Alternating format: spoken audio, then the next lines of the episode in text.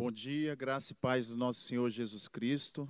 Eu louvo a Deus por mais essa escola bíblica Alameda, por aqueles que estão aqui presentes no nosso templo, e você também que está nos acompanhando é, no canal do YouTube da nossa igreja. Louvo a Deus por sua vida. Mais essa manhã de domingo que o Senhor tem nos abençoado, tem nos guardado, tem nos sustentado. Com muito prazer que nós recebemos vocês aqui mais uma aula da, a respeito da exposição bíblica do Antigo Testamento. Hoje vamos dar continuidade aos nossos livros históricos, especificamente 1 e 2 Samuel e depois 1 e 2 Crônicas. É, para aqueles que ainda não me conhecem, eu sou Sandro Duarte, um dos professores aqui da, da nossa escola bíblica no templo, juntamente com o pastor Miguel. Então vamos abrir as nossas Bíblias, primeiramente, lá no primeiro livro de Samuel. Primeiro livro de Samuel, capítulo 1. Eu vou ler os versículos de 1 a 5, dando início então à nossa, à nossa exposição, inicialmente falando a respeito de 1 e 2 Samuel. Abra sua Bíblia em primeiro livro de Samuel, capítulo 1, versículos de 1 a 5, diz assim a palavra do Senhor. Ora, havia um certo homem de Ramataim, Zofim, do monte Efraim, e o seu nome era Eucana, o filho de Jeroão, o filho de Eliú, o filho de Tou, o filho de Zuf, um afrateu. E ele tinha duas esposas, e o nome de uma era Ana, e o nome da outra era Penina. E Penina tinha dois filhos, mas Ana não tinha filhos. O versículo 3: E esse homem subia de sua cidade anualmente para adorar e sacrificar ao Senhor dos exércitos em Siló. E os dois filhos de Eli, Rófine e Finéias, os sacerdotes do Senhor, estavam lá. E quando o tempo de Eucana ofertar chegava, ele dava a Penina, sua esposa, e a todos os filhos e filhas dela porções. Mas para Ana ele dava uma porção digna, pois ele amava Ana. Mas o Senhor havia fechado o seu ventre. Então, meus irmãos, nós vamos começar falando a respeito de primeiro livro de Samuel, e aqui dá-se o, o início da história do último juiz de Israel. Nós estudamos na lição passada é, a respeito dos juízes, que a nação de Israel ela teve 12 juízes inicialmente, depois foram acrescentados Eli e também o profeta Samuel. Então, aqui no início desse livro histórico de 1 Samuel, a gente começa vendo sobre a vida de Samuel. Aqui falando de Ana, a sua mãe, inicialmente. Quando a palavra do Senhor inicia aqui em Samuel falando a respeito de Ana, fala que ela era aqui nesse momento ainda uma pessoa estéril, uma mulher estéril. Ela era esposa de um homem chamado Penina. Eucana, o nome dele era Eucana. E Penina era outra esposa de Eucana. Então Eucana tinha duas esposas. Uma era Penina e a outra era Ana, que veio a ser futuramente a mãe do profeta Samuel. Nesse capítulo primeiro aqui, nesse início, a história vai nos falar a respeito de Ana estar chorando ao Senhor, buscando a presença do Senhor para que Deus lhe desse um filho. E Ana então vai, comparece ali ao templo e ela ora, clamando a Deus, ela queria ter um filho. E ela faz uma promessa para o Senhor, dizendo que, caso o Senhor desse um filho para ela, esse filho seria consagrado ao Senhor, seria consagrado ao estar na casa do Senhor em todo o tempo. E assim então vai se cumprir o, a profecia né, a respeito da de que ela teria um filho, realmente, e esse filho foi o futuro profeta e último juiz de Israel, que foi Samuel. Acontecendo dela engravidar e ter esse filho, ela realmente, depois do tempo de desmamou, né, que o Samuel desmamou, ela entregou esse filho para aquele homem lá que era o sacerdote na época, que era o sacerdote Eli. Posteriormente nós vamos ver algumas, algumas coisas a respeito do sacerdote Eli. Mas na nossa exposição para hoje, o autor desse livro, 1 e 2 Samuel, ele é, alguns teólogos entendem que foi o próprio Samuel uma boa parte do livro. Outros entendem que esse autor é anônimo. Não dá para garantir que quem escreveu esses livros realmente tenha sido o profeta Samuel. Os acontecimentos é, acontecem durante o, o, nascimento de Samuel, né? vamos dizer assim, num esboço, numa cronologia. Começa com o nascimento de Samuel, como eu falei aqui a partir do, do, do capítulo 2, e ele vai até por volta de 971 anos antes de Cristo, quando foram as últimas palavras de Davi. Calcula-se que o tempo de 1 e 2 Samuel foi aproximadamente 135 anos na história. De nação chamada de nação frouxamente unida, frouxamente unida no tempo de juízes. Por quê? Porque a nação de Israel no tempo de juízes, ela não tinha um rei ela era governada, ela era dirigida por juízes que eram levantados em certos períodos. Então ela era chamada por alguns é conhecida como uma nação que era frouxamente unida, ou seja, não estava tão unida ainda no tempo dos juízes. Mas quando chega aqui no tempo de Samuel e que vão que vão surgir os reis, o primeiro rei de Israel, Saul, depois vem Davi, aí a nação então vai ficando mais unida e ela é governada então por uma monarquia que nós chamamos de monarquia centralizada.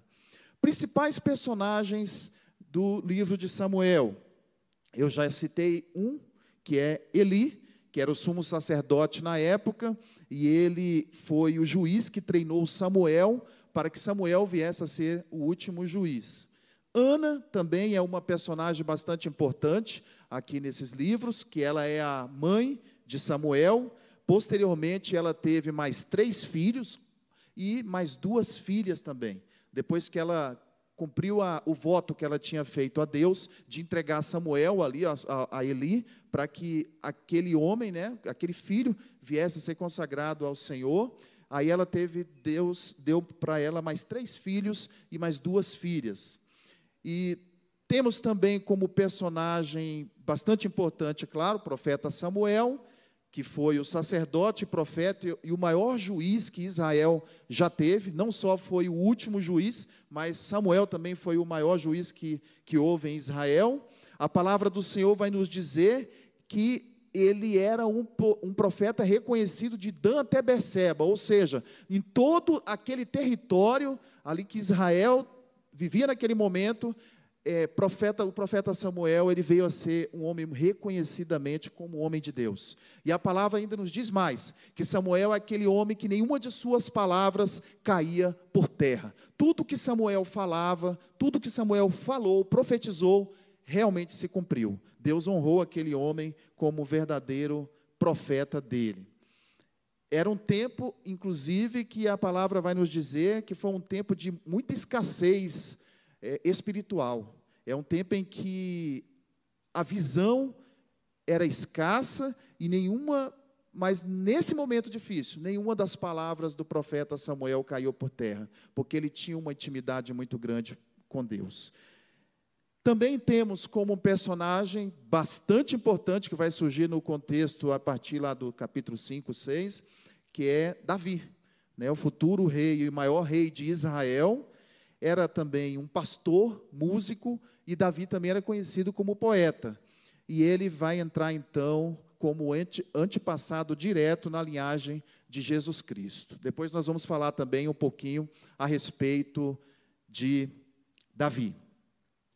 Temas predominantes nesse livro. Eu vou citar, nós temos vários temas que nós poderíamos assim dizer que foram predominantes nos livros de profeta segundo Samuel, mas eu quero citar apenas dois nesta manhã. O primeiro tema é a respeito da soberania de Deus. A soberania de Deus foi um tema predominante em 1 e 2 Samuel. Vamos conferir isso? Vocês que estão aqui comigo hoje, você que está em casa também, vamos abrir agora uma página ali à frente do que eu acabei de ler, a Bíblia em 1 Samuel, agora no capítulo 2. Vamos dar uma olhadinha ali no capítulo 2, o que fala a respeito da soberania de Deus. Depois eu explico um pouquinho. Cap, segundo, 1 Samuel 2, 1. E Ana orou e disse: Meu coração exulta no Senhor, meu chifre é exaltado no Senhor, minha boca é ampliada sobre os meus inimigos, porque eu exulto na tua salvação. Não há nenhum santo como o Senhor, pois não há nenhum além de ti, tampouco há uma rocha como nosso Deus. Não faleis mais com tamanha soberba, não deixe não deixeis que a arrogância saia da vossa boca, pois o Senhor é um Deus de conhecimento e por ele as ações são medidas. Isso aqui é, é, é conhecido como a, a oração de Ana, após ela receber a bênção dela. Versículo 4: Os arcos dos homens poderosos são quebrados, e os que são pisoteados são cingidos com vigor. Os que estavam fartos alugaram-se a si mesmos por pão, e os que estavam famintos cessaram, de modo que a estéreo deu a luz. Sete, e aquela que tem muitos filhos é enfraquecida. O Senhor mata e faz viver, ele faz descer ao sepulcro e também faz subir. Versículo 7: O Senhor empobrece e enriquece, ele traz abaixo e exalta. Ele ergue o pobre do pó e levanta o mendigo do monte de estrume para colocá-los entre os príncipes e fazê-los herdar o trono da glória, pois os pilares da terra são do Senhor, e ele estabeleceu o mundo sobre eles. Ele guardará os pés dos seus santos, e os ímpios serão silenciados na escuridão, pois pela força nenhum homem prevalecerá. E o último versículo 10: Os adversários do Senhor são quebrados em pedaços, do céu ele trovejará sobre eles. O Senhor julgará as extremidades da terra e dará força ao seu rei e exaltará o chifre do seu ungido. Por que, que essa palavra, essa oração de Ana, que é uma oração muito linda, por que essa oração de Ana nós podemos considerar que aqui ela declara a soberania de Deus, que é um tema predominante em 1 e 2 Samuel? Porque aqui Ana ela está declarando, após ela receber o milagre, ela era uma mulher estéril, ela era uma mulher que era muito humilhada por não ter filho. Então ela declara, posteriormente ela engravidar, ela ter Samuel, ela declara que o Senhor é um Deus todo-poderoso e o Senhor é um Deus soberano. Olha as palavras dela.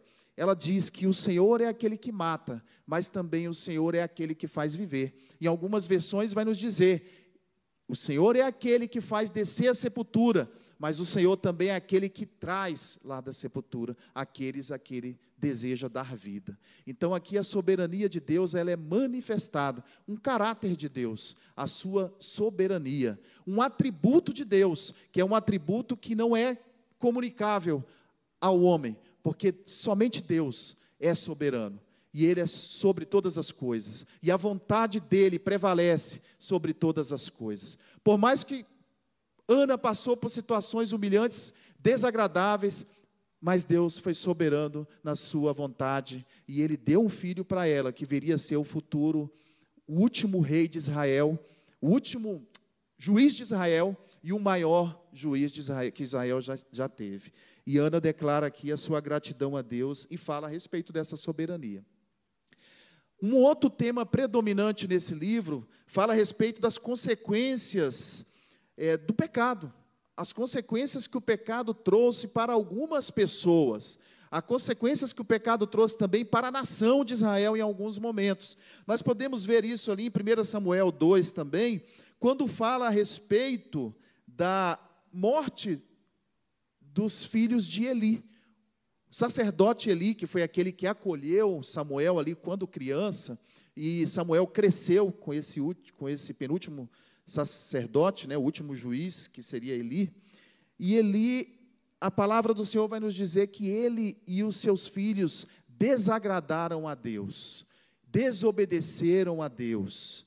Aí o Senhor trouxe a morte para a casa do sacerdote Eli, como uma consequência do pecado.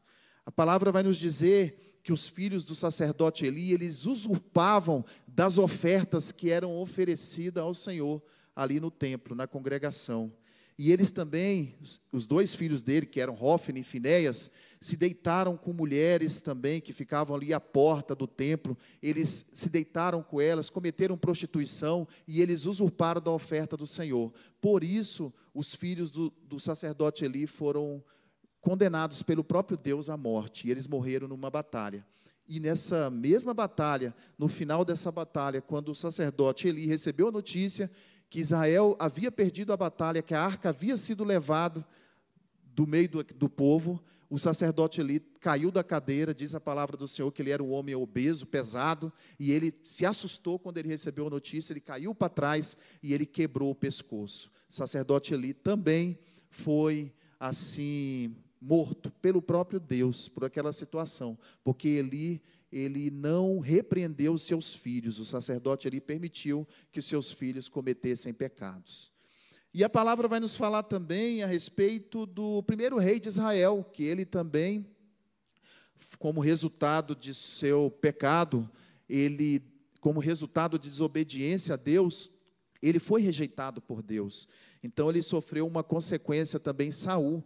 Lá em 1 Samuel 13 vai contar a respeito dessa história, quando Saul já tinha sido o primeiro rei escolhido, ungido para ser o primeiro rei de Israel, desobedece a Deus e então o Senhor sentencia dizendo que estava cortando ele do reinado e que levantaria um outro que seria segundo o seu coração. E esse outro que renderia, né, digamos assim, o, o Saul foi o tão conhecido rei Davi.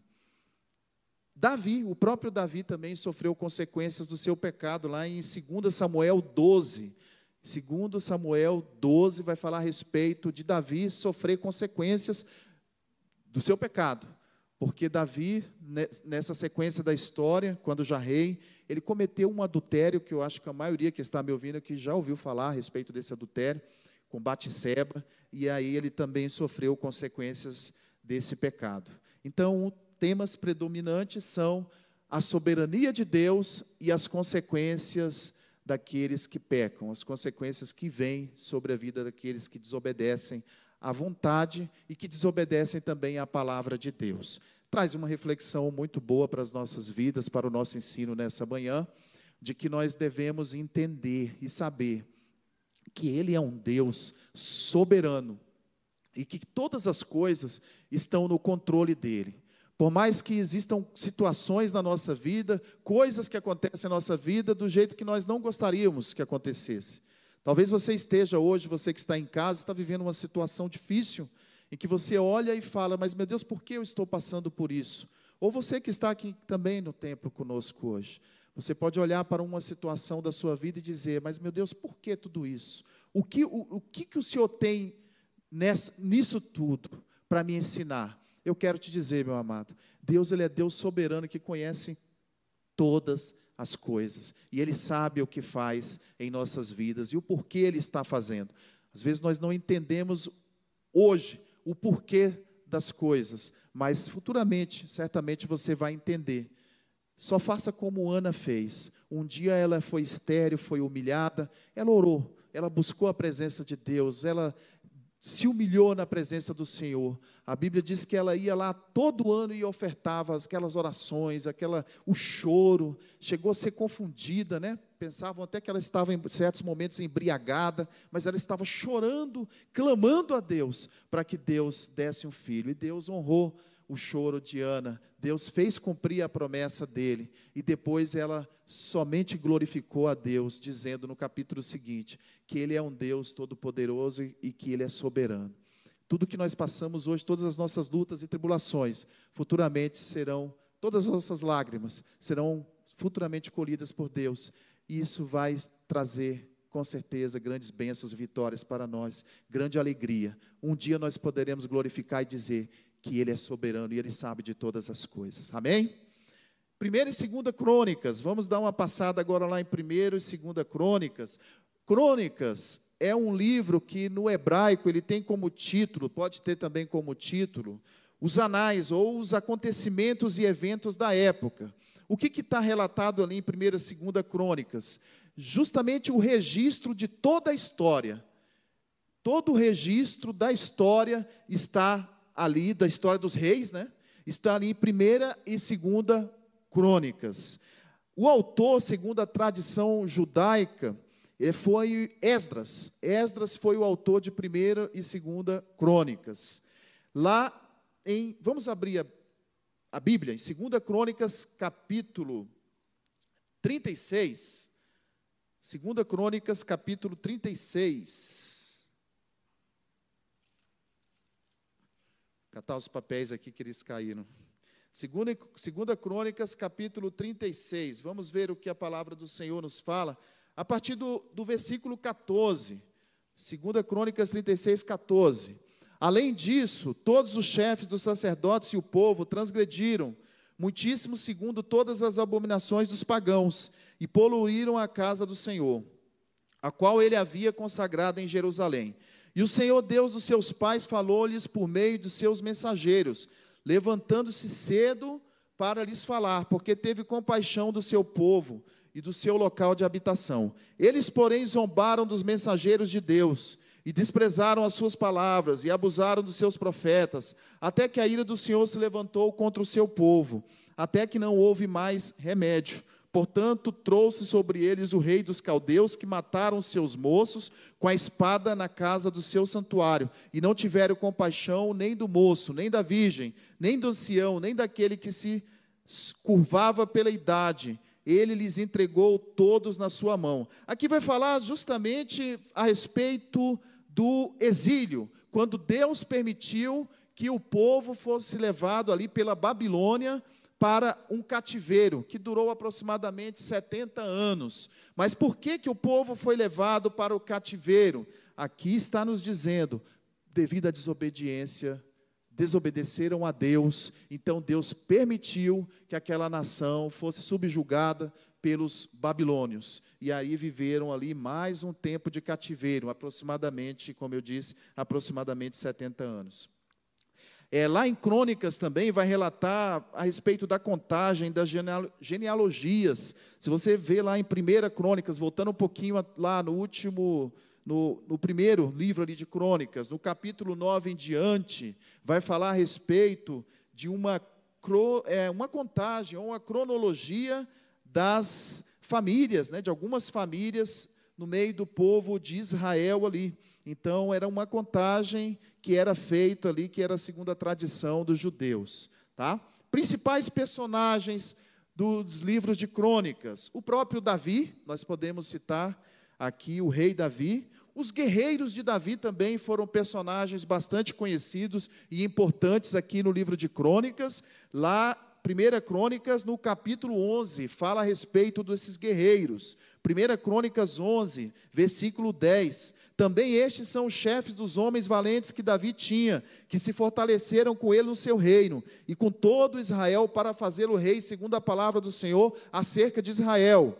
E este é o número dos homens valentes que Davi tinha: Jezobeão, um Actominita, o chefe dos capitães. Ele ergueu a sua lança contra trezentos de uma só vez os matou. Aqui ele está falando de um dos guerreiros que, sozinho, de uma só vez, ele matou 300 homens. Aí ele vai falar também de Eleazar, o filho de Dodô, o Aita, que era um dos três homens valentes. Esse também foi considerado um homem valente, que deu grande livramento ao rei Davi. É muito interessante essa sequência, você lê poder continuar lendo em casa, puder continuar lendo depois, você vai ver uma sequência aqui no final do capítulo 11 falando a respeito desses valentes, o que eles fizeram, os seus feitos. É muito interessante nós entendermos que Deus ele levantou um exército, homens muito valentes para guerrear pela vida de Davi.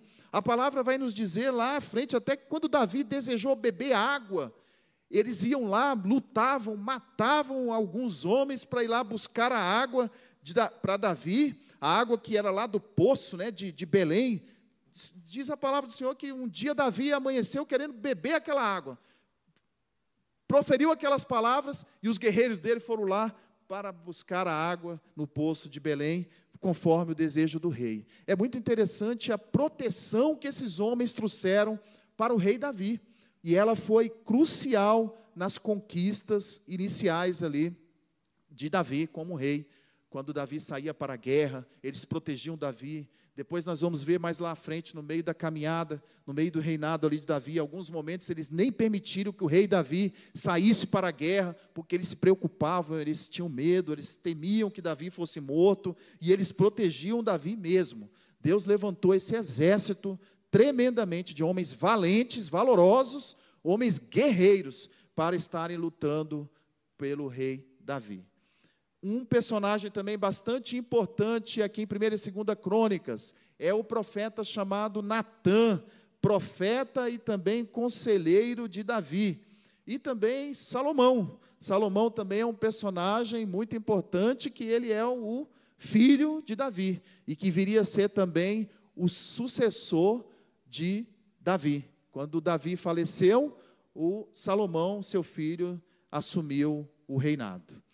Temas predominantes nos livros de crônicas: a obediência que traz a bênção, mas também a desobediência que pode trazer a maldição, o castigo. A ira de Deus vem com o pecado pessoal, mas também vem com a falsa adoração. A ira de Deus também pode vir com o pecado de uma nação. A ira de Deus, ela chega até uma nação devido à idolatria. Pode vir, por exemplo, devido a uma idolatria geral, né, digamos assim, de uma nação.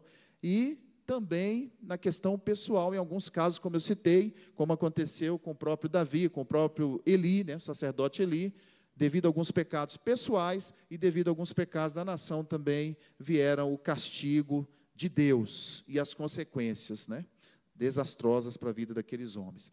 É, a história de Davi só sobre Davi, nós vamos ter 66 capítulos.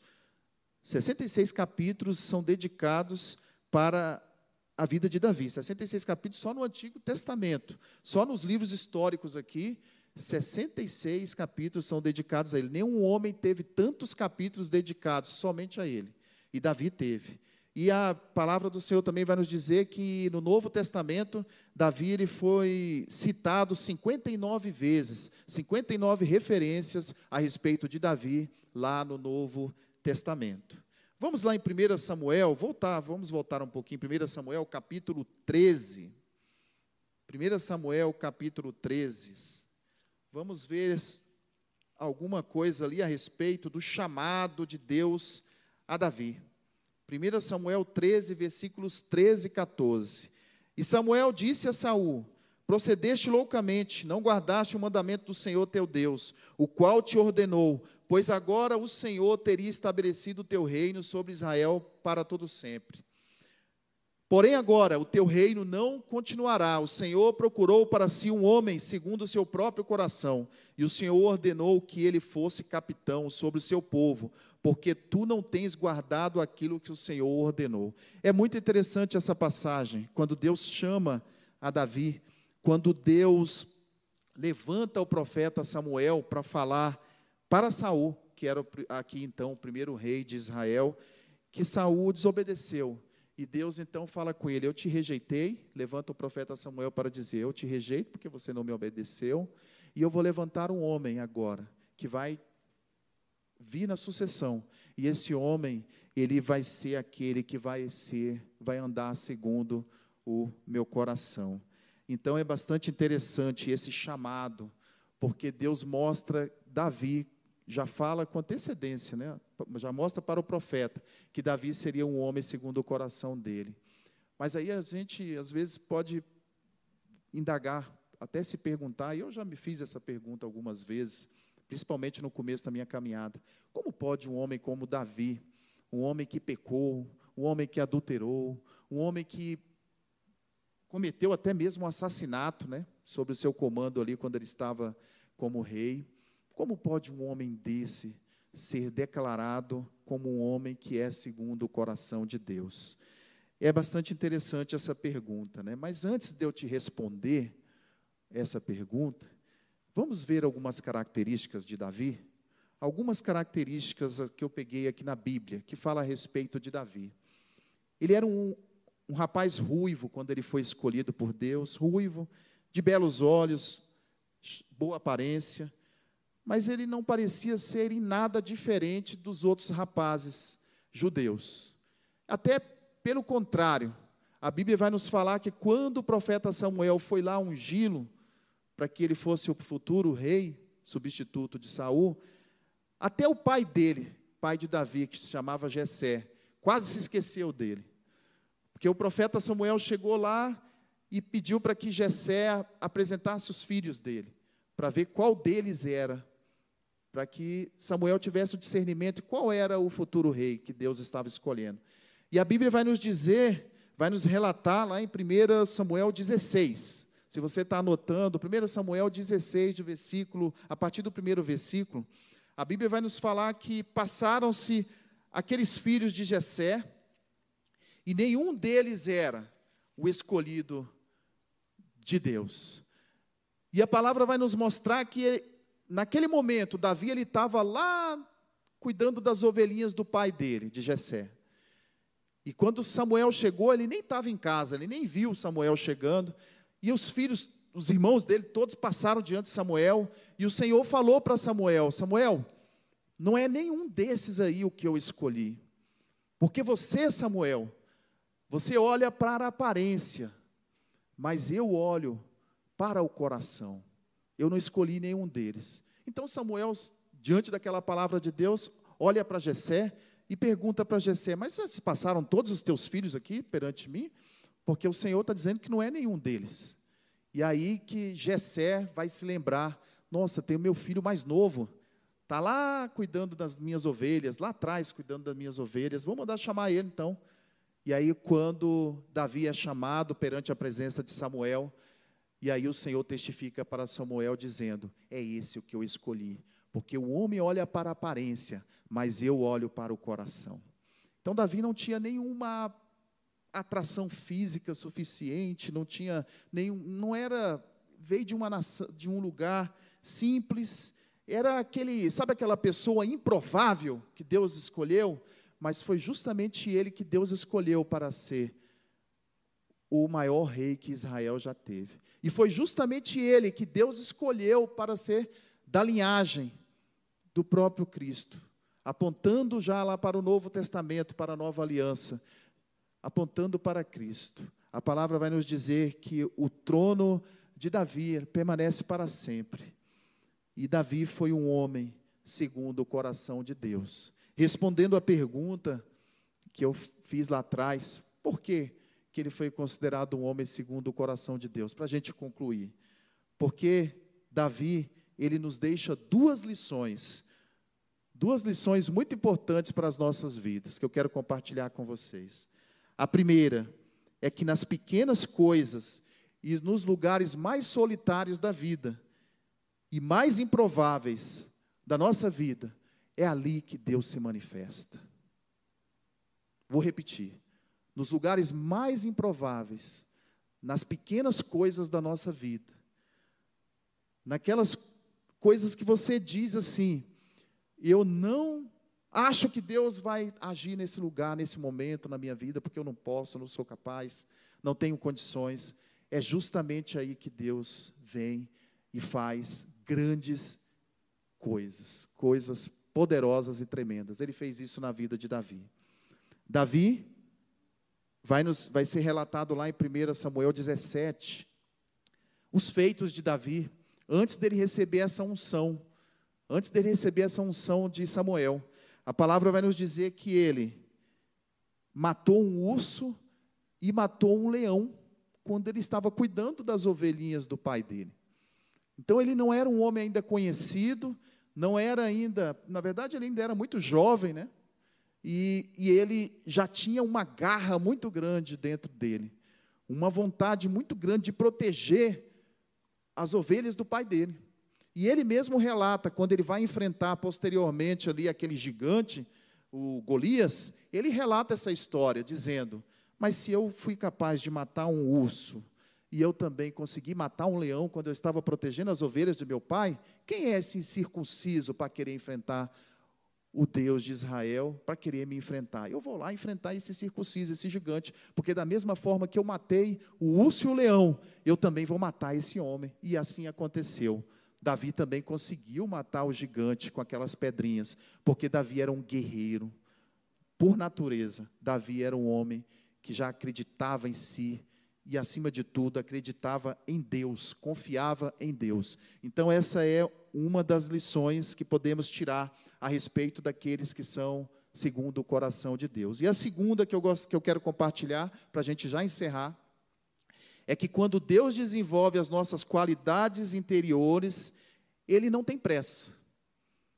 Quando você entra num processo em que as suas qualidades estão sendo desenvolvidas pelo próprio Deus, ele não tem pressa de fazer isso. A gente quer, né, na nossa natureza humana, que as coisas aconteçam do dia para a noite, né, meu irmão? A gente quer ver logo resolvido. Meu Deus, mata, eu quero matar logo esse leão, esse, esse urso. Eu preciso destruir essa, esse gigante que está na minha vida amanhã, Senhor. Mas muitas vezes não é assim que Deus age. Deus ele trabalha com o tempo e Ele vai trabalhando na nossa natureza, Ele vai trabalhando nos nossos sentimentos, nas nossas emoções, e assim Ele fez na vida de Davi. Davi, no começo da carreira, ele, antes até mesmo de iniciar a carreira, ele matou o urso, matou o leão, depois ele matou o gigante, e a Bíblia diz que quando ele assumiu o trono de Israel, grandes batalhas ele foi vencendo, com a ajuda daqueles guerreiros que eu citei para vocês aqui nessa manhã, que estavam lutando, o exército que lutava ali juntamente com ele, mas Davi também, lá no meio da caminhada, sofreu derrotas. Davi também sofreu perseguições. Davi caiu em pecado, sofreu coisas terríveis, consequências terríveis na vida. Só que ele nunca desistiu.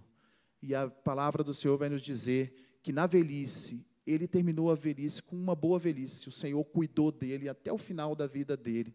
Deu os livramentos para ele, cuidou e abençoou a vida de Davi. Tirou os inimigos todos da frente dele, lançou por terra, muitos foram mortos pelo próprio Deus, pelos guerreiros que eram levantados ali, os guerreiros de Davi, para matar aqueles inimigos.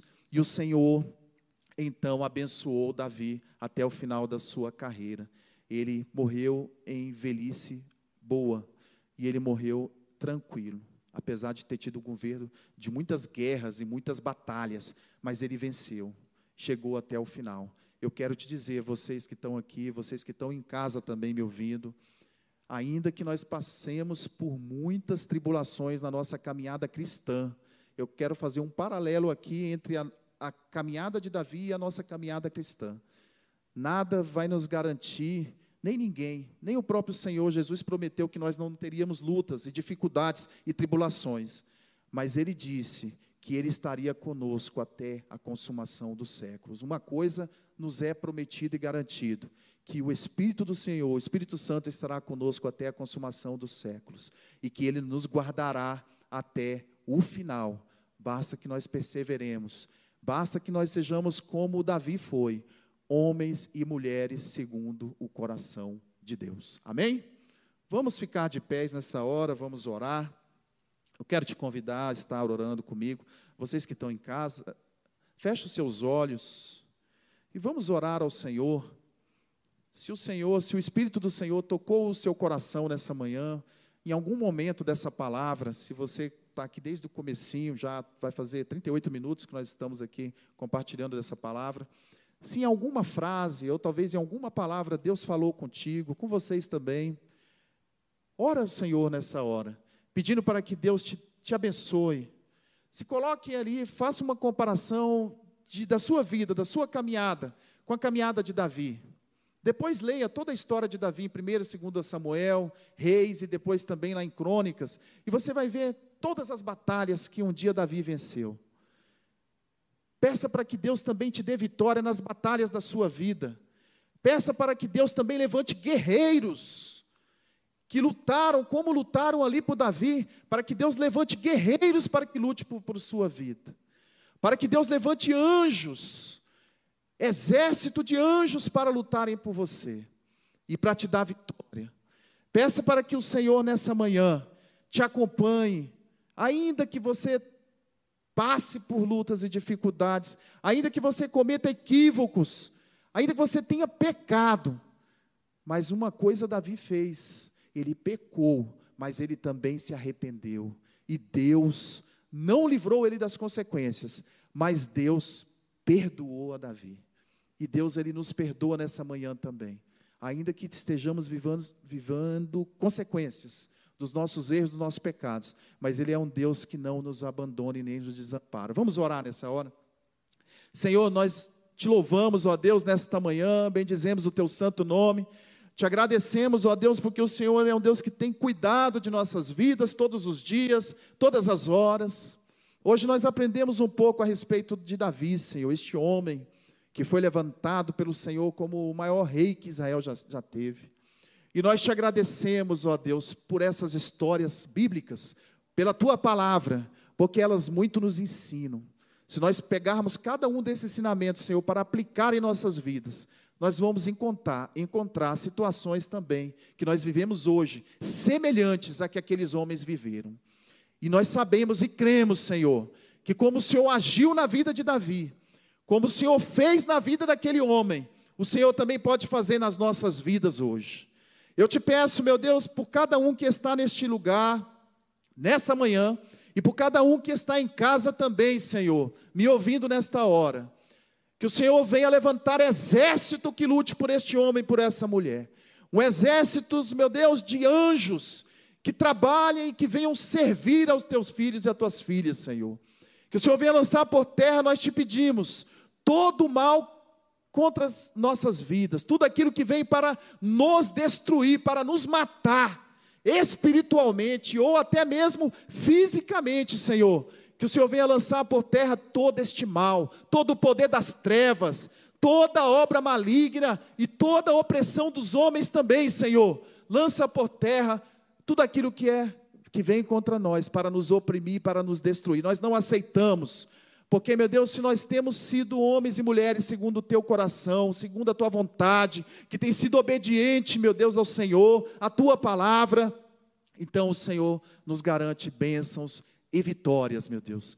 Nós te pedimos, Senhor, em nome de Jesus, abençoa o teu servo e tua serva, aquele que me ouve, aquele que ainda não é servo do Senhor, mas que hoje quer, meu Deus, ter um encontro contigo. Alcance essa pessoa na sua casa nesta hora, que o teu Espírito Santo seja derramado sobre ela, Senhor e sobre ele também, trazendo o consolo e trazendo o livramento tirando da miséria espiritual e trazendo a bênção espiritual. Toma, Senhor, cada marido, cada esposa, cada filho, nós entregamos cada família nas tuas mãos nesta hora e te pedimos, ó Deus, que toda investida do mal contra as famílias, ó Deus, que estão nos ouvindo nessa hora, contra as nossas famílias, que seja lançado todo o mal por terra, Senhor. Tudo aquilo que vem para trazer divisão, tudo aquilo que vem para trazer morte nos casamentos, que vem para trazer separação separação, divórcio, nós rejeitamos em nome de Jesus e te pedimos vida e vida em abundância para cada homem,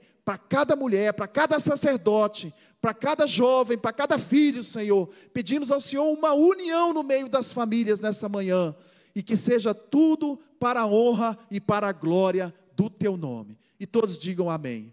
Amém? Vocês que estão em pés aqui podem se assentar. Você que está em casa, muito obrigado mais uma vez por estar nos acompanhando. Próximo domingo, permitindo Deus, estaremos aqui compartilhando a, a, os livros sapienciais a partir do próximo domingo. Deus te abençoe permaneça conosco aqui neste mesmo canal. Às 10 horas estaremos tendo nosso culto de louvor e adoração. Boas